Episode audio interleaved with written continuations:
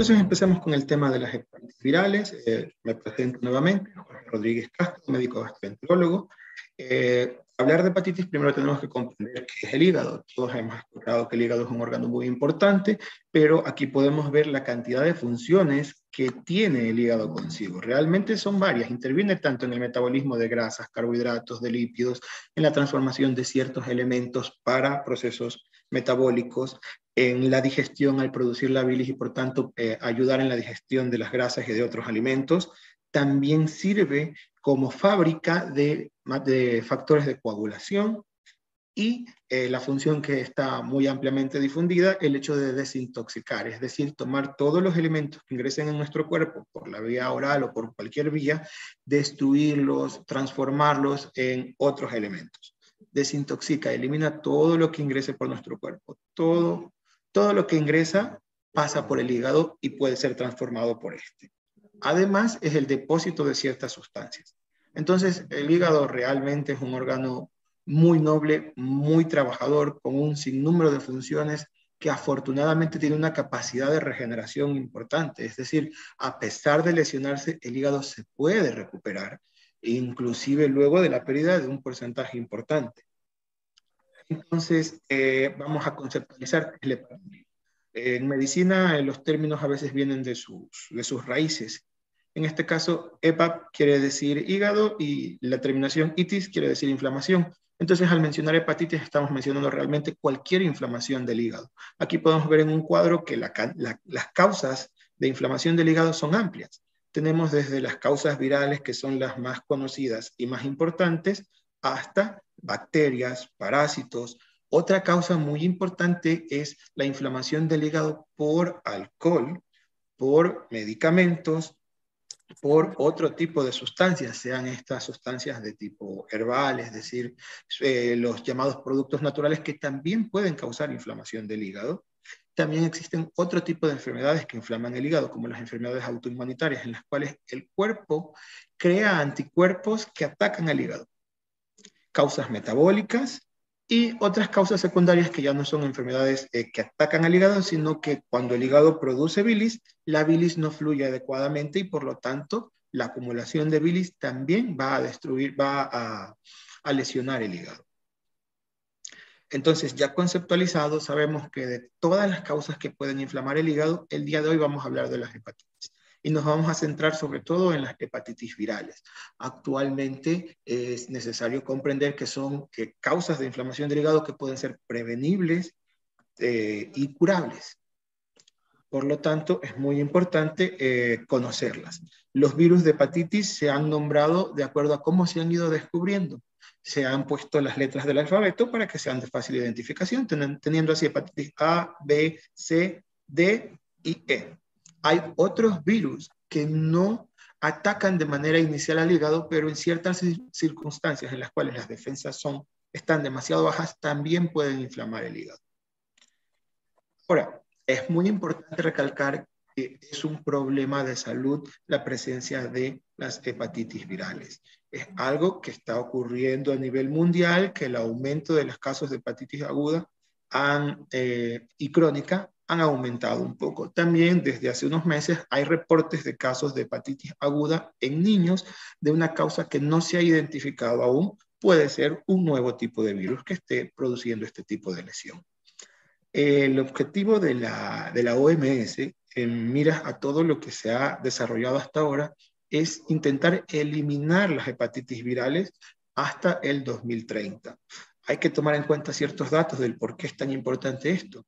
Un millón cien mil muertes anuales son provocadas por hepatitis B y hepatitis C. 9.400.000 personas reciben tratamiento para la infección crónica por el virus de hepatitis C. 10% de las personas con hepatitis B crónica llegan a tener eh, diagnosticada la infección y solo un 22% de ellas reciben tratamiento. Es decir, que eh, la cuarta parte prácticamente no, no ha recibido, eh, tres cuartos no han recibido tratamiento y 42% de todos los niños en el mundo tienen acceso a la dosis neonatal de la vacuna contra la hepatitis B. Es decir, no hay una cobertura total todavía. es muy importante que conozcan que estas metas, eh, la meta de erradicar la, las hepatitis virales, tiene ciertos puntos. Eh, la OMS se ha planteado reducir en un 90% las nuevas infecciones por hepatitis B y C, reducir en un 65% las muertes por cirrosis y cáncer de hígado, diagnosticar al menos 90% de los casos de hepatitis B y C y tratar al menos el 80% de las personas que reúnan los requisitos para ello. Recordando que gran parte de los pacientes, solo 22%, tiene acceso al tratamiento. A nivel de América eh, Latina, eh, cada año hay 10.000 nuevas infecciones por virus de hepatitis B y 23.000 muertos.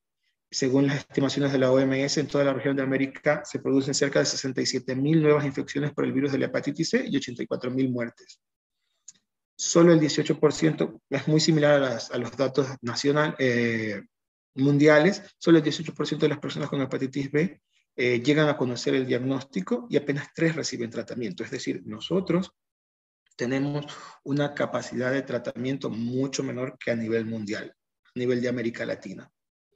Y solo el 22% de las personas con hepatitis C crónica llegan a diagnosticarse y de ellas solo el 18% recibe tratamiento. ¿Cuáles son los síntomas?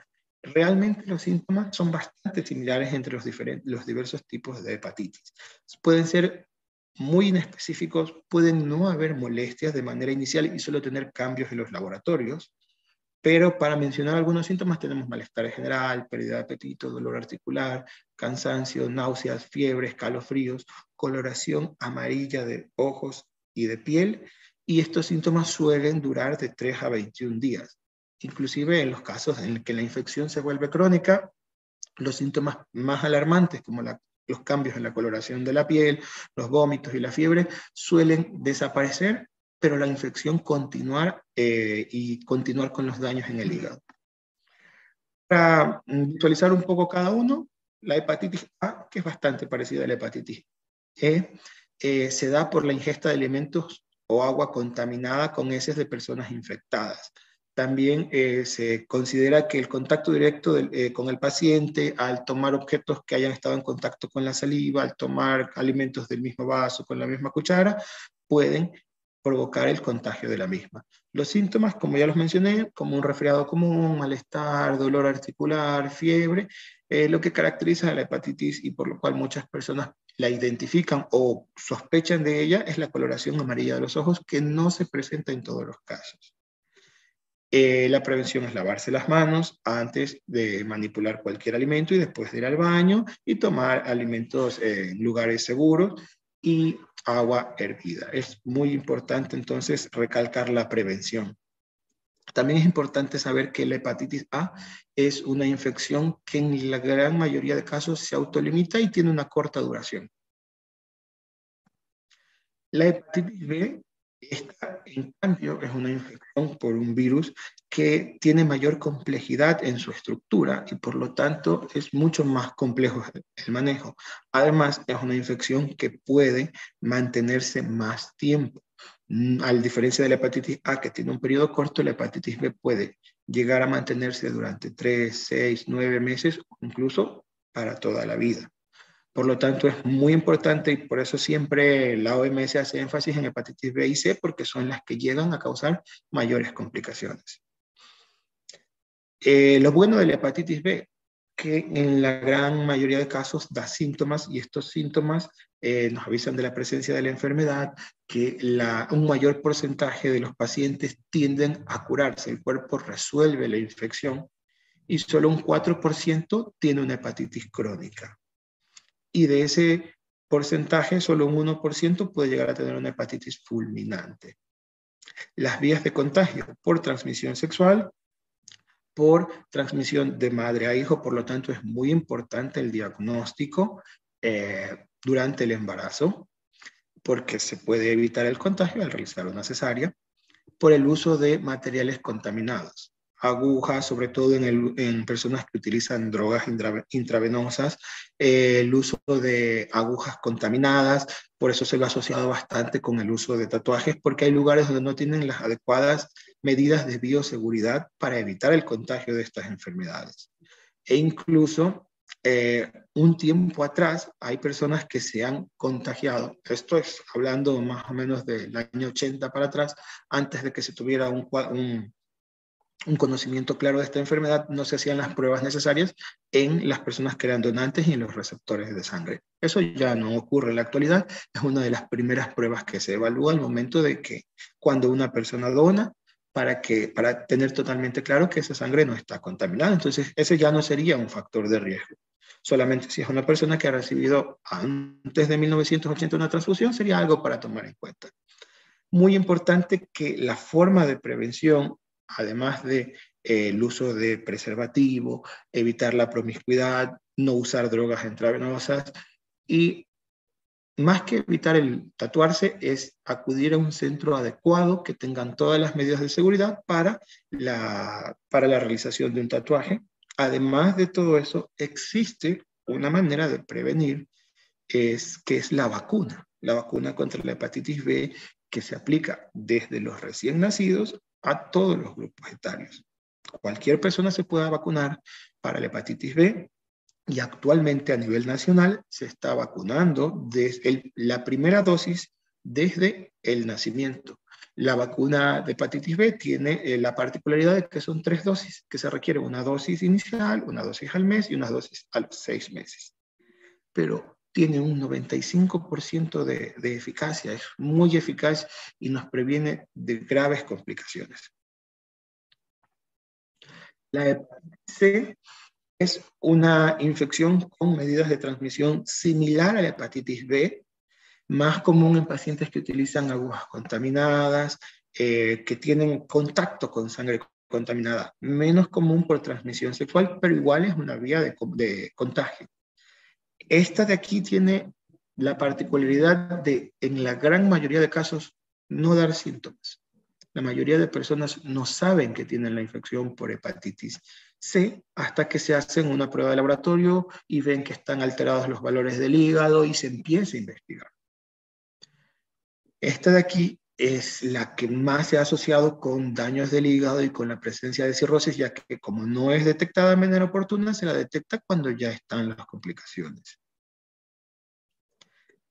La prevención con las medidas anteriores, sexo seguro, evitar ser promiscuo, eh, evitar realizarse, bueno, el uso de drogas intravenosas, eh, entre otros. Además, este, el realizarse de manera preventiva un examen en caso de que se sospeche o incluso si es que no se sospeche en caso de que se tengan alteraciones en el examen del hígado, en los exámenes del hígado. La hepatitis D y la hepatitis E realmente no son tan frecuentes porque la hepatitis D requiere que la persona previamente o al mismo tiempo se contagie de hepatitis B. Entonces ya se requiere tener ese antecedente, pero obviamente cualquier persona se puede contagiar de las dos. Como hay dos virus actuando al mismo tiempo, es una forma más grave de hepatitis cuando se vuelve crónica, ya que puede ir mucho más rápido hacia una cirrosis y también puede llevar mucho más rápido hacia un cáncer de hígado, conocido como un, eh, un carcinoma hepatocelular. La hepatitis E es muy similar a la hepatitis A, es por la vía fecal oral, es decir, alimentos contaminados, manos mal lavadas, y este tipo de virus, afortunadamente, está mucho más frecuentemente en la parte de Asia Oriental y Meridional. No es tan frecuente en la zona de Latinoamérica, pero igual es un virus que puede presentarse y que hay que tener en cuenta. El pronóstico. Realmente eh, lo que tenemos que saber es que cuando se identifica la enfermedad hay que ver en qué grado está la afectación del hígado, que si es susceptible o no es susceptible de tratamiento, porque si dejamos que la enfermedad progrese, puede llevarnos a una inflamación del hígado, a cambios en el hígado que, son lo, que es la presencia de fibrosis o a una enfermedad terminal del hígado, que es la cirrosis, que es cuando el hígado ya no tiene capacidad de regenerarse, ya no tiene capacidad de recuperarse. Incluso es importante saber que la cirrosis aumenta el riesgo de cáncer de hígado, pero no necesariamente tiene que el paciente seguir esa secuencia. Eh, debido a que es una inflamación continua del hígado por la presencia de los virus, el hígado puede estar de un hígado aparentemente sano y pasar directamente a presentar un cáncer. No tiene que seguir toda la secuencia de inflamación, fibrosis, cirrosis para llegar al cáncer. También ese es otro punto muy importante a resaltar. Si hay una infección viral, hay que detenerla pronto porque aumenta directamente el riesgo de cáncer de hígado. El diagnóstico. El diagnóstico viene desde la historia clínica. Todos los datos que se han comentado, uso de drogas, tatuajes, todo eso aporta para uno sospechar de la existencia de una hepatitis viral. No hay forma clínica, es decir, durante el examen físico, de determinar si tiene un tipo específico de hepatitis. Eso sí requiere la realización de exámenes de laboratorio. Y también con los exámenes de laboratorio se puede determinar la gravedad de la afectación del hígado. Y no solo eso, también tenemos exámenes de imagen. Contamos con la ecografía, que nos dice el aspecto, que nos dice si tiene otras características el hígado, eh, presencia de tumores o alguna alteración de ese tipo. Y ahora contamos con una herramienta igual, eh, mucho más valiosa que la ecografía, que es la elasto, es, la, es el FibroScan, que es un estudio que nos permite identificar, aunque el hígado se vea por ecografía normal, puede ya con, la, con el FibroScan tener datos de fibrosis, tener datos de afectación, a pesar de verse ecográficamente normal. Entonces el FibroScan es un examen muy valioso para poder identificar cambios tempranos en el hígado. E incluso no es solamente útil en el caso de hepatitis virales, sino en cualquier enfermedad que afecte el hígado, incluido el hígado graso. ¿Cuál es el tratamiento? Mencioné, hay casos en causa limitado, una hepatitis A que cause una gastroenteritis, que cause un, un cuadro de deshidratación, se va, a se va a dar un tratamiento sintomático, se va a compensar al paciente y el cuerpo elimina el virus y se acaba el proceso realmente lo que hay que eh, evaluar y lo que requiere un tratamiento específico es cuando hay una infección crónica por hepatitis B y por hepatitis C. Hay tratamientos que tienen muy buenos resultados. De acuerdo al paciente, al tiempo de infección, al grado de afectación, puede tenerse una resolución total, es decir, se elimina el virus y el paciente no requiere más tratamiento, o se puede controlar la afectación tomando eh, de manera crónica, es decir, prolongada para toda la vida, un medicamento que mantenga el virus a raya y que evite que haga más daño.